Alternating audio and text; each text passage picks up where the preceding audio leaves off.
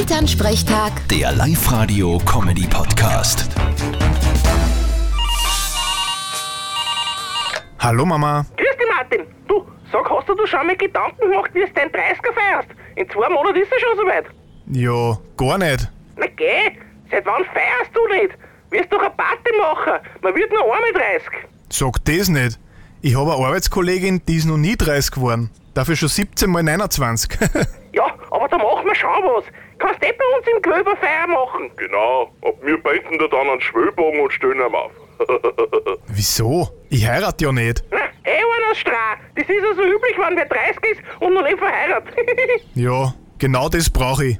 Ich glaube, ich fahre weit weg auf Urlaub, damit ich nicht zirg und her. und wo willst du hin? Irgendwo, wo das Wetter dann so ist wie ich. Und wie ist das? Über 30 und ziemlich heiß. Vierte Mama. Aha, bitte, Martin.